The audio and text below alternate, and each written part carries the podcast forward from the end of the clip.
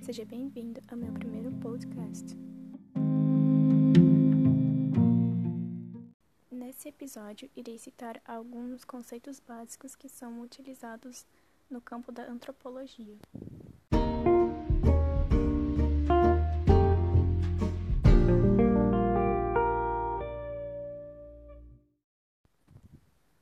A antropologia é uma ciência social que tem como foco o estudo da humanidade.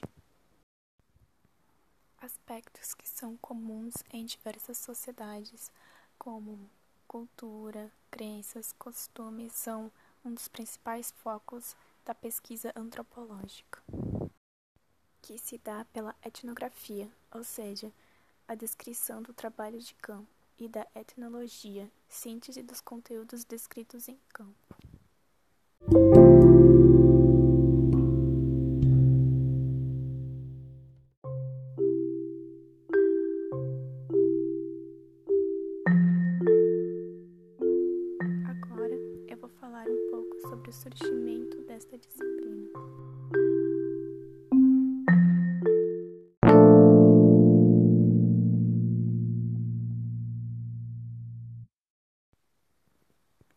Relatos sobre outras sociedades, outras culturas existem desde a antiguidade.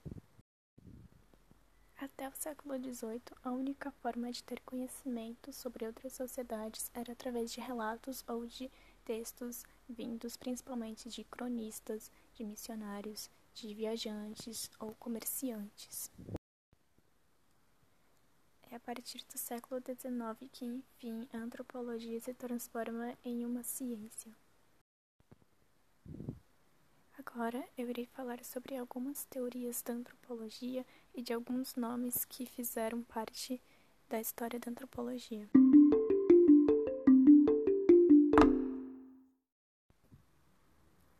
Uma das primeiras teorias da antropologia do século XIX é o evolucionismo, proposta por Edward Taylor e Herbert Spencer. Essa teoria se baseia na ideia que existiria uma sociedade com uma cultura superior às demais. E assim seria uma justificativa para o colonialismo. Claramente, com o passar do tempo, essa teoria foi abandonada por seu teor extremamente etnocêntrico e pseudocientífico.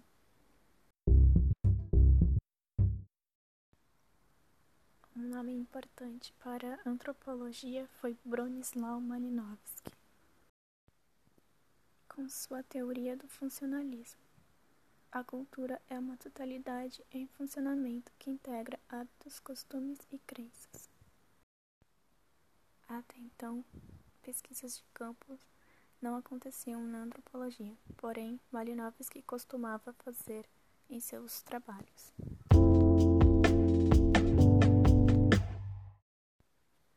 Agora vou falar um pouquinho sobre os conceitos de etnocentrismo e relativismo cultural.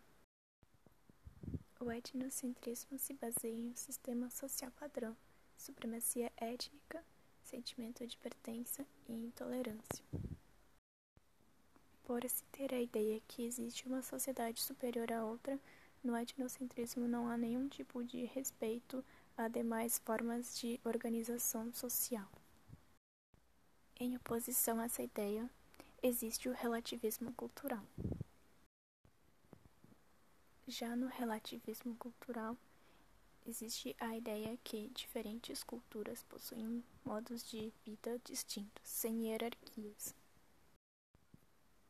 Nessa visão, existe uma tolerância maior das diversidades culturais existentes. Uma crítica ao relativismo cultural é que ele pode levar ao esvaziamento de valores universais e ao desrespeito dos direitos humanos. Um exemplo disso seria o casamento infantil.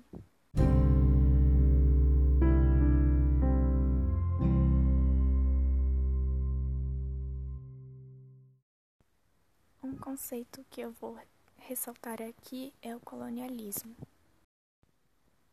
que é uma doutrina política, econômica e cultural que embasa o controle exercido por uma metrópole através de imposição administrativa e militar sobre uma colônia. Infelizmente, teorias antropológicas extremamente racistas e etnocêntricas e completamente pseudocientíficas foram utilizadas durante o colonialismo para justificar e legitimar atitudes extremamente violentas que nações impunham nas suas colônias.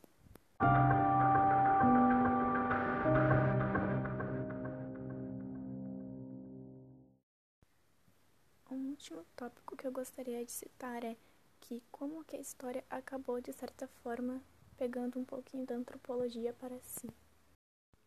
É a partir do século XX, entre os anos 70 e 80, que a história, entre aspas, mude com a antropologia, pois agora seu foco é mais no indivíduo.